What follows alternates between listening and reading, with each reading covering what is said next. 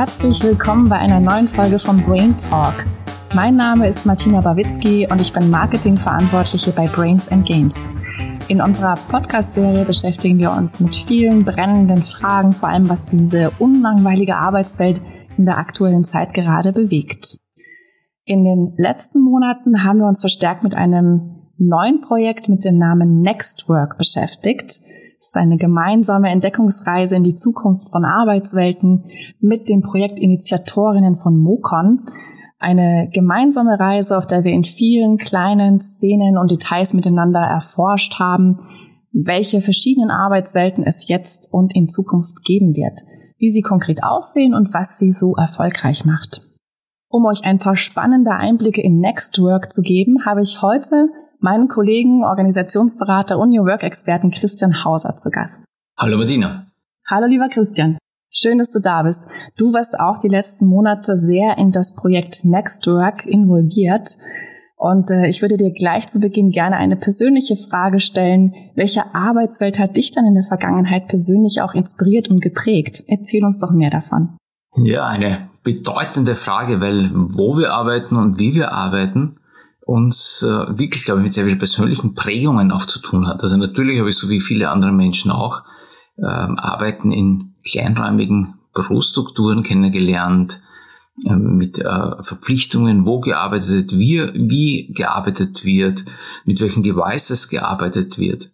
Meine persönliche Erfahrung äh, hängt mit meiner, mit meiner Vorgeschichte in internationalen IT-Konzernen zusammen wo ich kennengelernt habe, dass es ein hoher Grad an Autonomie ermöglicht und erforderlich macht, ähm, erfolgreich arbeiten zu können. Also ich bezeichne mich selber als als Arbeitsnomade gerne. Das heißt, ich habe einen kleinen, schlanken, leichten äh, Laptop mit mir und ich kann arbeiten, wo immer ich möchte, äh, wie die räumlichen ausschauen, äh, Räumlichkeiten ausschauen dabei. Gerne auch im Freien, wenn es die Umgebung zulässt, ähm, beim konzentriert arbeiten, wie auch immer. Also mich, das war meine persönliche Inspiration, rauszudenken, etwas Neues auszuprobieren, mich nicht beschränken zu lassen, vielleicht zwei Schritte nach vorzumachen und zu merken, immer und überall ähm, zu arbeiten, ist auch nicht das Richtige. Aber ich habe äh, auch in, wenn ich bei uns im Büro mit bin, wie du weißt, dann ist der räumliche, ich nutze jeden Raum, jedes Winkel aus,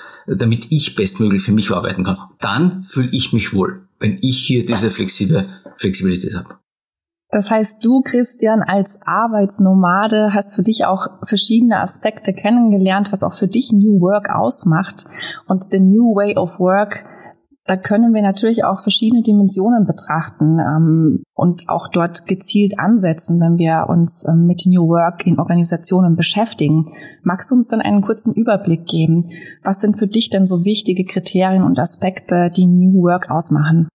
Ja, ich bin hier grundsätzlich ein bisschen zaghaft und zögernd mit dieser New Work Blase, mit diesem Wischmob-Begriff. Also nennen wir doch alles jetzt mal New Work und dann wird die Welt besser. Da bin ich ein bisschen zaghaft, bin zurückhaltend. Ich glaube, dass hinter den äh, vielen New Work Tendenzen in Wirklichkeit ganz konkrete Kundenbedürfnisse liegen.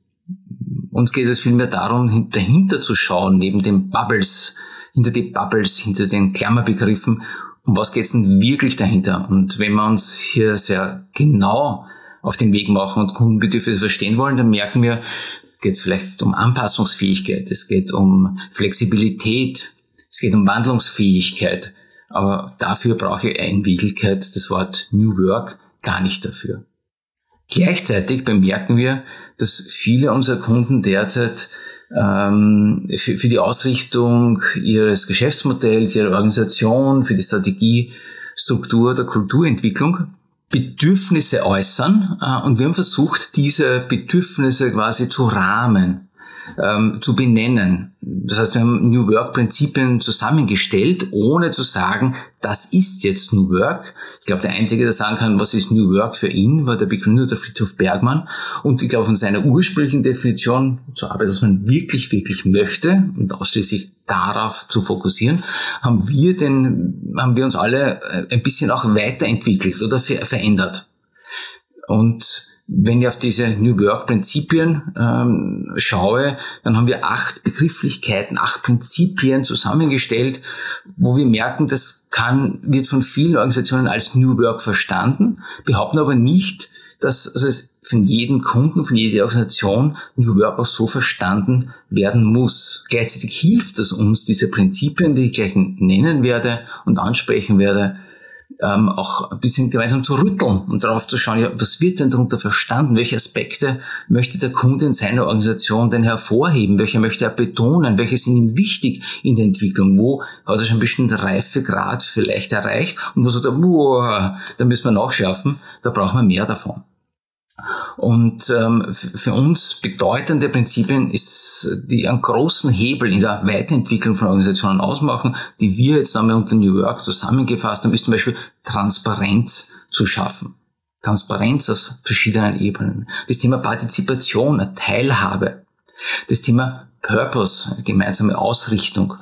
Die Selbstorganisation, die Möglichkeit, ähm, Entscheidungsfreiräume auch gegenüber Vorgaben zu betonen.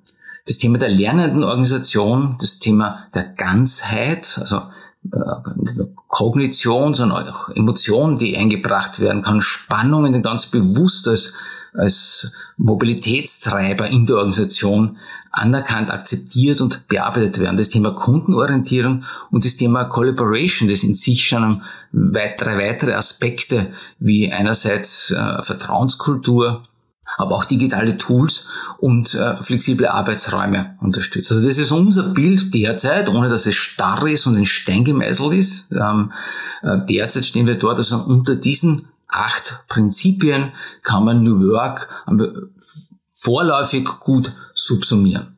Danke für diese kurze und knackige Ausführung zu den New Work Prinzipien, die sich in unserem Framework widerspiegeln.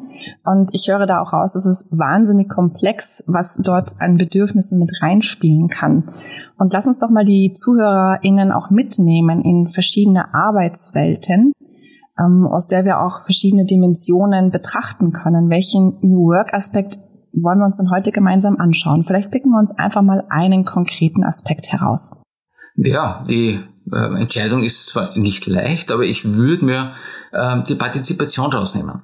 Die Partizipation deshalb, weil die Art von Teilhabe, von Beteiligung in Organisationen durchaus auch unterschiedlich verstanden wird. Und man sieht ähm, an dem, an dem Next Work an den vier verschiedenen Arbeitswelten, kann man das wie rote Linie, wie ein Querschnittsthema diese Partizipation durchziehen. Man kann also verstehen, in welchen dieser Welten Partizipation ähm, stärker bewertet wird, auch genützt wird, ganz bewusst gefordert wird und wo auch der Beteiligungsgrad vielleicht auch ein geringerer ist, aus verschiedenen Motivgründen dahinter.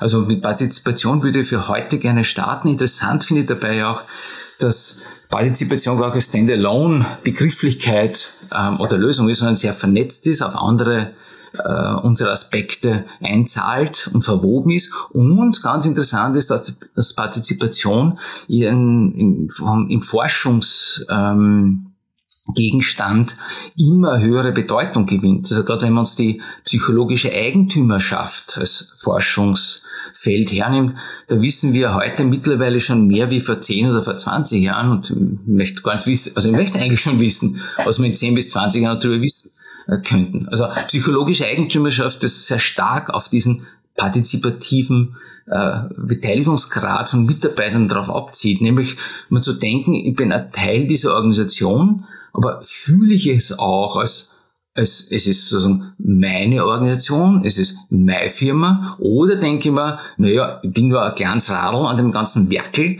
und eigentlich, das ist eure Firma oder das ist seine oder das ist ihre Firma. Das macht, hat einen ganz einen großen Einfluss auf die Form von, wie sehr fühle ich mich dort gebunden. Ähm, ein Thema, das uns gerade in der in der hybriden Führung jetzt immer wieder bei unseren Kunden auch begegnet, so wie kann man Bindung herstellen, wie kann es gelingen über die Bildschirme hinaus und wo wir das physische Minimum sehr gering halten, eigentlich im Office gemeinsam. Also, und ein ganz großer Treiber führt das psychologische, psychologische Eigentümerschaft erlebt und empfunden werden kann von Mitarbeitenden ist, der Grad an Beteiligung und mit Einbindung an Partizipation. Und darüber würde ich gern in den nächsten Minuten mit dir ein bisschen sprechen, ein bisschen ausholen und auch zu den einzelnen unserer vier Welten äh, verknüpfen. Dann setzen wir doch gleich ähm, an dem Punkt an. Du hast erwähnt, dass Partizipation auch stark verwoben ist mit anderen Aspekten. Es gibt also gewisse Abhängigkeiten. Wovon ist denn Partizipation in einer Organisation abhängig?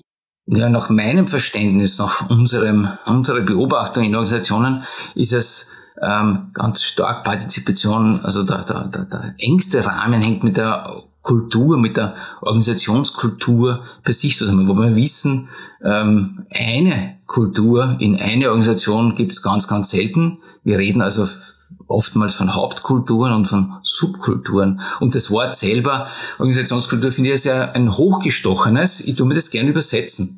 Ich sage nämlich gerne dazu, das ist, und das kennen wir alle aus unserem privaten oder persönlichen, familiären Umfeld, für mich ist die Organisationskultur sowas wie der Hausbrauch.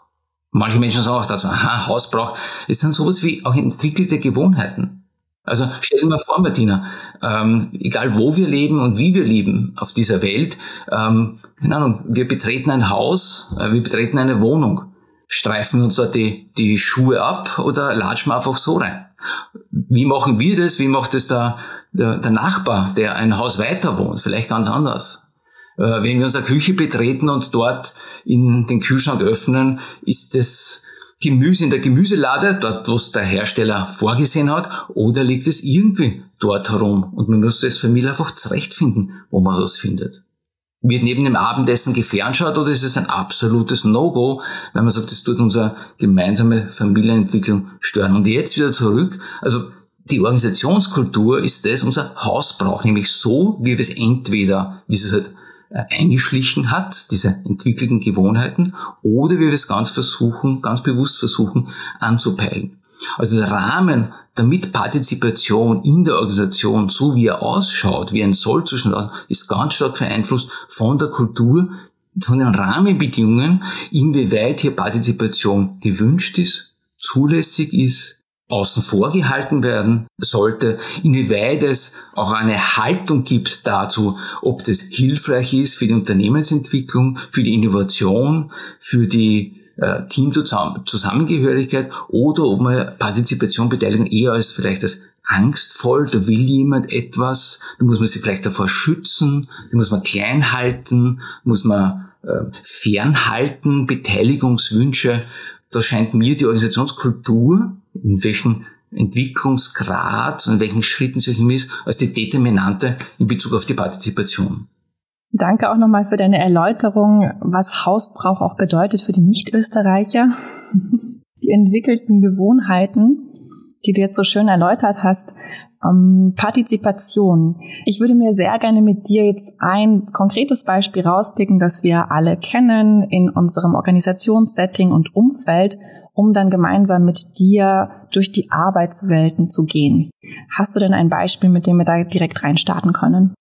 Ich habe mir wenig überraschend natürlich eines vorüberlegt für unser Gespräch. Ähm, die Grundfrage äh, der, in den Organisationen stellt sich ja, wie organisieren wir Arbeit? wie schaut unser, unser Verständnis davon aus, wie wir unsere Arbeit, Zusammenarbeit, unsere Erfolge, unsere Ergebnisse bestmöglich organisieren. Und ein Format, das dort immer wieder genutzt wird, mehr oder weniger, traditionell oder neu oder anders, sind natürlich Zusammenkünfte von, von Menschen, von Mitarbeitern und Führungskräften. Oftmals sagen wir so salopp halt ein Meeting.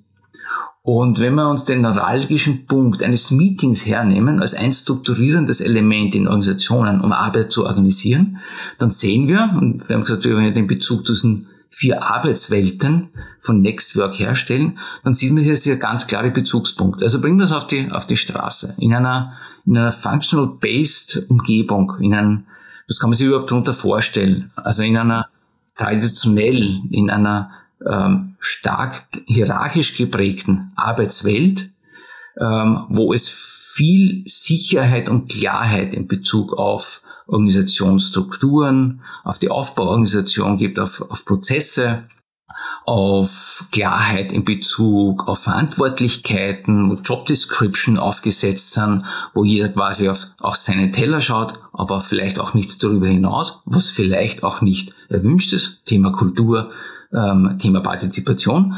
In dieser Arbeitswelt sind Meetings, wer, wer hat wer hat denn, wer erkennt denn den Bedarf an Meetings? Führungskräften kommt in dieser sehr stark geordneten Arbeitswelt, ähm, die kommt Führungskräften zu. Das heißt, Führungskräfte erkennen den Bedarf und sehen, ob es notwendig ist, dass wir in Form von Meetings unsere Arbeit organisieren oder nicht. Das heißt, der Impulsgeber, Treiber, ob es ein Meeting gibt oder nicht, sind in den allermeisten Fällen Führungskräfte. Das heißt auch, dass das Verständnis von Führungskräften ist bei Meetings, dass Führungskräfte zum Beispiel für eine Einladung und verantwortlich sich sehen, auch dafür, dass dieses Meeting moderiert wird, dass es durchgeführt wird, vom Rahmen her, zeitlich, aber auch, was dort inhaltlich besprochen wird. Also dort sieht man den den Beteiligungsgrad schon mal in dem Fokuspunkt zu sagen, okay, ich komme als Mitarbeitender in ein Meeting, es wird mir quasi vorgegeben, ein Zeitrahmen, es wird mir eine Agenda vorgegeben, ich werde dort vielleicht in erster Linie mal informiert, eine One-Way-Kommunikation. Natürlich, wenn der Chef, die Chefin einlädt, dann geht man dorthin, ähm, die Agenda gibt uns vor, was besprochen wird, auch wenn ein Ziel formuliert ist, sozusagen, dort arbeiten wir gemeinsam hin ich habe vielleicht selber gar keinen Bedarf an diesem Meeting oder sehe meinen Mehrwert nicht, aber die Führungskraft sagt, das ist unser strukturelles Element, also machen wir das dort gemeinsam. Ich bin quasi, da gibt es jemanden, der hier führt und, und ich folge dem in dieser Situation. Das heißt, auch die Themen, die ich dort begegne, sind von der Führungskraft vorgegeben. Was wir oft erkennen in dieser Arbeitswelt ist, dass es sehr stark um Information, um One-Way-Kommunikation gibt unsere Zusammenarbeit quasi im Meeting fokussiert. Man nützt also nicht andere Kanäle, sondern im Meeting macht man quasi alles. Betonen wir noch einen Punkt daraus heraus. Wie verläuft denn so ein Meeting? Wie hört so ein Meeting auf?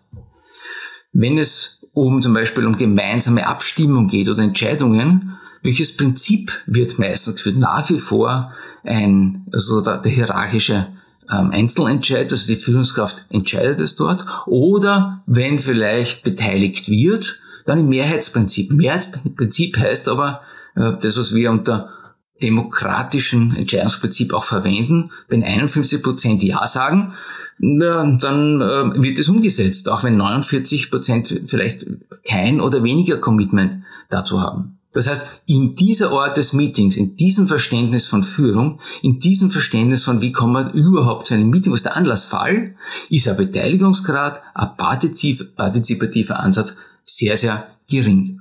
Wie wird nachher entschieden? Äh, auch so ganz stark in erster Linie aus rationalen Entscheidungsaspekten heraus, basierend auf ausschließlich, meistens ausschließlich ökonomischen Prinzipien.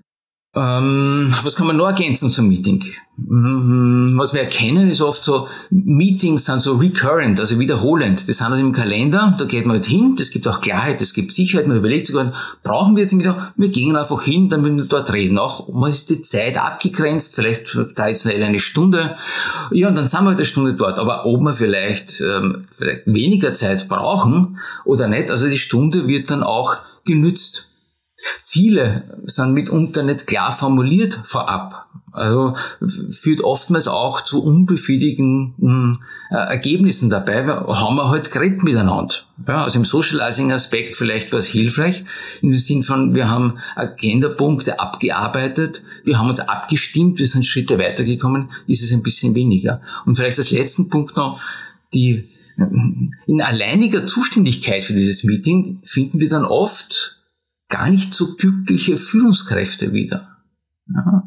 Also das Gefühl, ich muss mich da alles kümmern, kümmern als Führungskraft, von der Planung, von der Agenda, über die Moderation, über die Protokollerstellung, vielleicht über die Protokollablage. Also es ist durchaus eine sehr ungleiche Verteilung hier von, von Verantwortlichkeiten in dem Meeting. Gestartet haben wir mit dem Punkt, dass wir gesagt haben, was ist der partizipative Anteil hier und wir können feststellen, aha, in dieser Art von Meetingführung verortet, sehr stark in der Functional-Based äh, Welt, ist der Meeting, ist der partizipative Grad ein sehr geringer.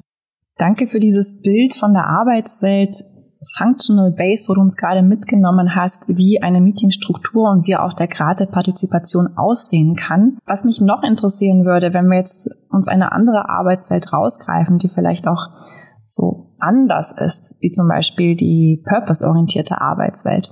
Wie sieht es denn dort aus, wenn wir in Meetings reinblicken? Wie werden Meetings gestaltet? Wie ist der Partizipationsgrad, der, die Form der Beteiligung denn dort? Also ich stelle mir gerade so, um auch unsere Zuhörer da mit, mitnehmen zu können, auf, in, in diese Arbeitswelten, ich stelle mir gerade so ein bisschen eine Lupe vor, die ich von mir halte und auf so ein Meeting ähm, lege, von außen betrachtet und immer so hin und her zoome. Also was sehe ich von der Ferne, was sehe ich auch von der Nähe, wenn ich ähm, auf Details schaue. In der also am anderen Ende der Entwicklung oder weitere Entwicklungsstufe diese Purposed-Welt. Was bringt Menschen zusammen? Es ist ein gemeinsames Anliegen, es sind gemeinsame Absichten. In der Purpose-Welt werden wir auch von rechtlichen Rahmenbedingungen, von Unternehmensgrenzen Abstand nehmen, Schritt für Schritt. Ähm, wir werden davon Abstand nehmen, dass Führung, also Ausrichtung und Führung, braucht es, um unsere Absichten und Ziele zu erreichen. Aber wir werden davon Abstand nehmen, immer mehr in dieser Purposed-Welt-Umgebung, dass diese Führung mit Führungskräften umgesetzt wird. Schritt für Schritt. Das heißt auch, wenn es umgesetzt wird, gewährleistet wird oder wenn man sagt, Führung ist eigentlich eine Service, damit ähm, Ausrichtung und Alignment stattfinden kann, dann gibt es hier auch nicht mehr, mehr die Führungskraft, die für ein Meeting sorgt. Ja, woher, wie kommt man dann überhaupt zu einem Meeting? Wie kommt man dann zu einem Meeting? Wie kommen wir zusammen? Wie kommen wir zusammen? Genau, was ist da, wie, wie kann das funktionieren? Und da übernimmt je, je, jeder Teil dieser Organisation ähm, den Anspruch quasi auch als, als Träger, als Spannungsträger, als Sensor dafür zu agieren, so wann braucht man es und braucht man nicht. Das heißt, jeder kann dafür sorgen, dass es äh, dass Arbeit miteinander organisiert wird, ob das jetzt bilateral ist oder in Form von, ähm, äh, von, von Gruppen. Heißt gleichzeitig auch, ich überlege mir ganz bewusst vor, wen brauche ich denn zur Abstimmung in einem Meeting? Wer muss dort rein und wer ähm, wen brauche ich auch nicht dazu. Das ist eine ganz andere Voraussetzung, wie wir vorher gesagt haben bei der Functional Base. Ne? Da folge ich der Einladung, ich gehe halt einmal hin, ich setze mir mal eine und höre ein bisschen zu, was, so, was er so redet. Hier in der Purpose-Based Welt heißt es, jeder, der in dem Meeting sitzt, weiß, warum er dort sitzt, hat das bestmöglich auch vorher durch eine schriftliche Agenda, ähm, äh, äh, einen Ablauf ähm, schon erhalten, kann sich darauf vorbereiten, weiß, was sein Beitrag dort sein kann und hat auch Interesse, diesen Beitrag zum großen Ganzen auch zu liefern. Das heißt, eigene Anlässe und Spannungen, Notwendigkeiten, die man sieht, Auslöser dafür, dass es überhaupt ein Meeting gibt. Warum? Wenn man die Meinungen, die Sichtweisen der anderen einfach hören möchte. Und wie kommen wir dort zum Beispiel zu einer Entscheidung? Ja, könnte man sagen, naja, also wer hat jetzt sozusagen die größere Macht, ähm, wer hat das letzte Wort dabei, ist es automatisch der, der eingeladen hat. Ähm, das Ziel ist ja, ein gemeinsames Commitment zu erreichen, eine Entscheidung, was man tut und auch zu entscheiden, was wir nicht tun werden. Das heißt, hier verändert sich ähm, von der Functional-Based World im Sinne von eines Mehrheitsprinzips ganz klar dahin zu schauen, wie können wir all bestmöglichst viele mitnehmen und wir schauen nicht mehr dort auf die Mehrheit, die dafür sein sollte, sondern wir schauen, welche Einwände gibt es äh, dort. Wie können wir Einwände, die da sind, denn integrieren in eine Lösung mit der Hypothese, umso mehr existierende Einwände bei Lösungen integriert werden können, umso höher ist das Commitment aller, die an dem gemeinsamen Anliegen arbeiten. Das heißt, es gibt ein, ein, ein äh, wir integrieren Einwände dabei und es ist ein inklusives Entscheiden in diesem Meeting. Dazu braucht es aber wirklich den Beitrag jedes Einzelnen. Ein zweiter Aspekt noch. Wir haben vorher in der Functional-Based World davon gesprochen, dass die Führungskraft eigentlich mehrere Hüte aufhat, mehrere Rollen. Aus, aus einem auch partizipativen Aspekt hier sind Rollen im Meeting ähm, viel mehr ausgemacht. Sie sind vereinbart, sie sind geteilt. Ja, es kann sich jemand um eine Agenda kümmern. Es kann sich jemand anderer um eine Moderation kümmern. Es kann sich um die Zeit, äh, Timekeeper kann jemand anderer sein. Es kann eine Zusammenfassung, ein Protokoll schreiben jemand anderer sein. Es ist quasi, es kann frei, und es muss sogar frei vereinbart werden. Das heißt nicht, dass man sich für jedes Meeting alles immer neu ausmachen muss. Aber es heißt, wir haben grundsätzlich eine Wahlfreiheit. Und der Wahlfreiheit ist auch ein Teil von Beteiligung und Partizipation. Das heißt, hier hängen die Rollen nicht mit den Funktionen zusammen. Genau, das ist eine wichtige Unterscheidung ähm, in der Purpose-Based World.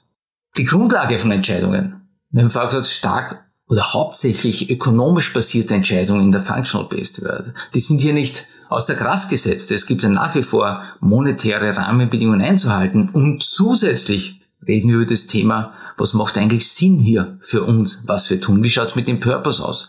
Wie schaut der Impact für unser Gemeinwesen aus? Wie machen wir die Welt auch gleichzeitig besser? Ein kleines Stück dabei. Interessant ist auch noch dabei, ähm, ich, wir erleben immer wieder in äh, Organisationen, die vielleicht eher in dieser Functional-Based äh, World beheimatet sind, äh, dass Mitarbeiter sagen, ich weiß gar nicht, wo, was in dem Meeting tun soll. Ja, also warum bin ich da eingeladen? Weiß nicht, aber ich kann, da kann man nicht einfach absagen. Ne? Also es geht nicht, das wäre ein Affront. Also das, wird das wird sanktioniert. Ja, was denkt er noch über mich, wenn ich da nicht hingehe? Oder so, wenn es meine Führungskraft ist vielleicht. Oder ein Projekt mit. Man kann das übertragen sowohl auf Linienführungskräfte, diese Art von äh, Meetings, genauso wie auf Projektmeetings. Dann sitzt man da drin, aber da kann eigentlich nicht nachsagen, aber man zieht die Zeit ab und wir kennen das alle, dann sitzt jemand drinnen und hat äh, sein Smartphone heraus und tut irgendwie andere Dinge. Das ähm, löst einen bestimmten Effekt aus. In der Purpose-Based World heißt es, dass jeder die Selbstverantwortung hat dazu, entlang seiner eigenen Kompetenzen, seiner Fähigkeiten, aber auch seiner Zeitressourcen zu sagen, ich bin dort dabei und committe mich oder so. Nein, da kann ich nicht dabei sein. Also diese Entscheidung trifft jeder für sich selber. Auch das ein Aspekt von Partizipation und Beteiligung. Anders wie in einer Functional-Based World. Und ein letzter Aspekt zu diesem ähm, Meetingsformaten hier ähm, ein, ein Thema, das in den letzten zwei Jahren aktueller geworden ist und ohne mich als Prophet bezeichnen zu wollen oder zu dürfen oder anzumaßen, wenn wir ähm, die nächsten zwei, fünf, zehn Jahre vorausschauen, die hybride Zusammenarbeit wird ein Dauerbrenner bleiben. Und noch viel stärker wird dann wichtig sein, zum Beispiel, weil wir über die Meetings gerade sprechen, von wo aus kann denn, können denn Meetings, von was kann teilgenommen werden? Ist das klar ausgesprochen vorab? Gibt es die freie Auswahl bei jedem Meeting, ob man das in Präsenz teilnimmt, ähm, vom Büro, vom Homeoffice aus, ähm, trifft man sich im virtuellen Raum. Also darüber müssen Vereinbarungen getroffen werden. Man kann nicht von vornherein ausgehen, ja, ey, das ist so wie vor Corona vielleicht gewesen. Also ein, ein äh, Abstimmungsbedarf, der notwendig ist, aber der von den Beteiligten gemeinsam getan wird, um ihre Anliegen und ihre Ziele zu adressieren. Dann nehme dich doch gleich beim Wort, lieber Christian, was jetzt die Entwicklung von virtuell oder auch hybriden äh, Meetingformaten betrifft. Super. Jetzt haben wir uns nur einen ganz kleinen Snippet, einen Ausschnitt rausgenommen, nämlich das Thema Meeting-Formate, wo wir uns Partizipation so als New Work-Aspekt näher angeschaut haben, um auch konkrete Beispiele zu geben, ähm, wo jeder auch selber schauen kann, wo stehen wir gerade, in welcher Arbeitswelt befinden wir uns und in welche Richtung wollen wir uns auch weiterentwickeln.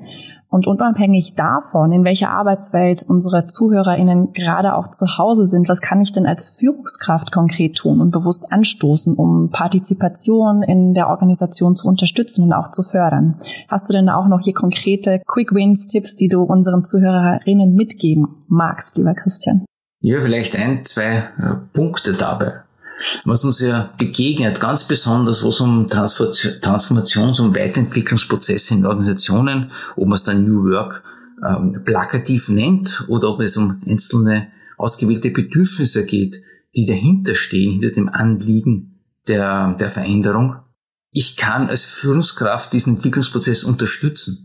Also manche unserer Kunden sagen ganz bewusst, Führungskräfte können nicht nur diese Entwicklung unterstützen, sondern es ist genau der Auftrag von Führungskräften, diese Entwicklung zu unterstützen. Dann fragt man sich oft, ja, aber das ist ja eine mega Sache, wie kann das überhaupt funktionieren? Und der Tipp hier an dieser Stelle ist, sich einzelne Aspekte, zum Beispiel ein Meeting als, als, als Fokus, ähm, äh, als Fokuspunkt herzunehmen und genau an, an, im Rahmen von Meetings diese Entwicklung zum Beispiel von Functional-Based World hin zu Purpose-Based Welt zu machen. Das heißt, diesen Entwicklungsprozess ganz bewusst auch als ein Ziel einer Teamentwicklung oder einer Abteilungs- oder einer Bereichsentwicklung zu setzen.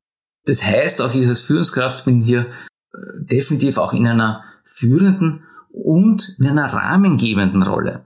Entwicklung funktioniert ja nicht, indem man an den bekannten, berühmten Grashalm zupfe, damit alles schneller geht, sondern ich gestalte ein Umfeld, in dem Entwicklung gut und besser stattfinden kann. Das hängt ganz stark dann von der Führungskraft ab, inwieweit hier ein Rahmen geschaffen wird. Also als Beispiel, äh, wenn ich einmal zulasse für mich selber, dass ich sage, uh, ich habe diese mehrere Rollen, ja, ich bin der Meeting-Einlader, ich bin der Moderator, ich bin der Timekeeper, ich bin der Protokollschreiber vielleicht auch noch, ähm, ich bin der Entscheider, vielleicht noch, also einmal diese mehrere Rollen vielleicht einmal loszulassen. Und wenn mit Führungskräfte können dann diese mehreren Rollen loslassen, wenn es quasi Pendants gibt, äh, wo Menschen diese Rollen übernehmen. Nicht jeder hat schon mal vorher ein Meeting moderiert. Da gibt es auch Sorgen und Ängste. Ja, aber genau das, deshalb kann ich es ja in dem Meeting einmal ausprobieren. Einen Rahmen zu schaffen, in dem etwas ausprobiert werden kann, wo quasi Learning on the Job stattfinden kann, ohne das, das Anspruch zu haben, Führungskraft, dass es gleich beim ersten Mal, beim fünften Mal perfekt funktioniert. Heißt auch, wenn etwas nicht gut funktioniert, nicht zu sanktionieren, einen Raum geben, dass experimentiert werden darf, dass ausprobiert werden darf, eine sichere Umgebung, das Psychological Healthy im Team ähm, zu, zu schaffen, dass hier äh, Lernen stattfinden kann. Einladungen auszusprechen an das Team, also auch Ermächtigung, Empowerment auszusprechen. Aus meiner Erfahrung ist es eine, eine, eine als Kinder sind wir gerne auf, so, auf Wiebschaukeln gesessen, oder? Und haben uns immer dran eigentlich erfreut, wenn der eine ein bisschen schwerer war, das geschafft hat, möglichst weit unten zu sitzen, nahe des Bodens mit dem Popo und der andere weit nach oben gedrückt wird. Also genau so eine Art von Ausgleich erleben wir oft zum Beispiel im Fokus äh, Bereich der, der Meetings, wenn Führungskräfte sagen, naja, wenn ich, ich das mache alles ich, aber, ich will aber wenn die Führungskraft sich wirklich da draufsetzt auf diese vielen Rollen, ähm, dann hängen die anderen in der Luft. Eine einprägsame Metapher, lieber Christian, die bleibt natürlich gleich im Kopf hängen. Danke dafür. das heißt, ein kleines Abdrücken mit den Beinen hilft schon mal nach oben zu kommen und das, nur das ermöglicht es auch den Mitarbeitern dort zuzugreifen und äh, in Bodenkontakt zu gehen und selber einzelne dieser Rollen proaktiv übernehmen zu können. Wir hören oft äh, von Kunden, die sagen, ja, das klingt alles so schön, aber mit meinen Leuten, also das geht bei den anderen, aber mit meinen Leuten geht das nicht. Eine Beobachtung an dieser Stelle, man kann sich natürlich die Frage stellen, sind Menschen so, wie sie nun mal sind, weil Menschen halt einfach so sind, egal in welchem Kontext, oder verhalten sich Menschen so, wie wir sie in unserem bisherigen Kontext auch ähm, sozialisiert haben. Und ich glaube, wenn man diesen Spannungsraum, diesen Entwicklungsraum aufmacht, dann ist es aus meiner Warte sehr ja, eine positive Ermunterung zu sagen, ähm, was ist denn möglich? Wo kann denn jeder partizipativ, partizipativ hingreifen, sich beteiligen? Zum Beispiel bei Meetings und dort auch mal ausprobieren und sagen, na, wenn ich glaube, ich kann da keinen Mehrwert bringen, dann darf ich hier auch nicht teilnehmen, ohne dass es nachher dafür eine Sanktionierung bekommt. Und ähm, letzter Punkt zum Ausprobieren, mit diesen Entscheidungsverfahren ein bisschen zu experimentieren. Also neben einer hierarchischen Einzelentscheid vielleicht eine, einen kollegialen ähm, Entscheid auszuprobieren. Statt einem Mehrheitsentscheid eine Einwandbehandlung durchzuführen auszuprobieren, wie spürt sich das an?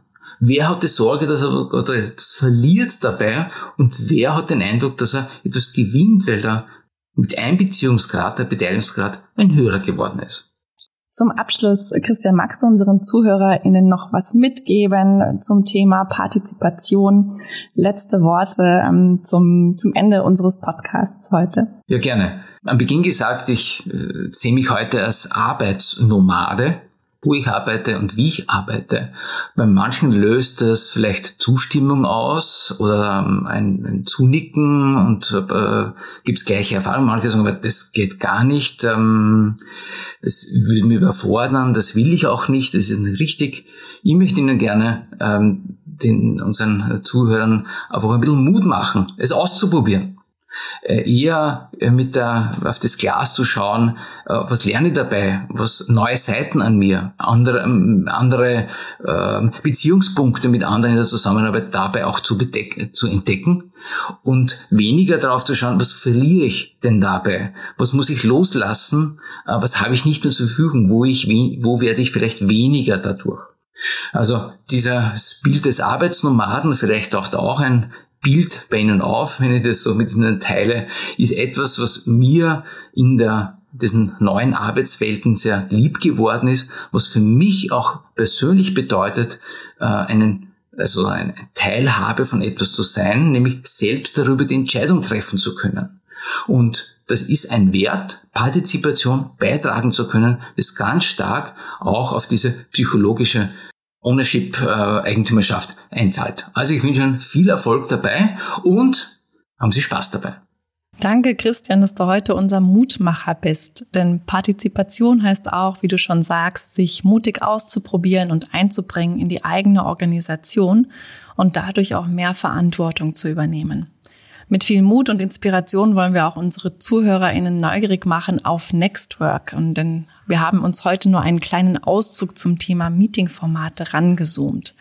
Wenn du selbst auf Entdeckungsreise durch die Arbeitswelten der Zukunft gehen möchtest, dann klick dich gleich rein auf die brandneue Webseite explore-nextwork.com. Außerdem freuen wir uns auf den nächsten kostenfreien Live-Impuls am 5. April. Gerne gleich vormerken und live dabei sein, indem wir gemeinsam auf noch mehr spannende Szenarien aus verschiedenen Arbeitswelten blicken. Wir beziehen dabei die Ausrichtung des Unternehmens genauso mit ein wie organisatorische, strukturelle und kulturelle Aspekte. Mit Hilfe von Nextwork, das angelehnt ist an dem berühmten Wimmelbild, werden wir gemeinsam ganz spielerisch in verschiedenste Szenen reinzoomen, erkunden, erforschen, wie Arbeitswelten über die Meetingformate hinaus zukunftsfähig gestaltet werden können. Wenn du weiterhin informiert bleiben möchtest über unsere Brains and Games Welt, dann abonniere unseren Unternehmenskanal auf LinkedIn und Facebook. Alle Infos zu uns und unseren Angeboten findest du auch unter www.bag.at. Alle Links findest du auch zu Nextwork in den Show Notes.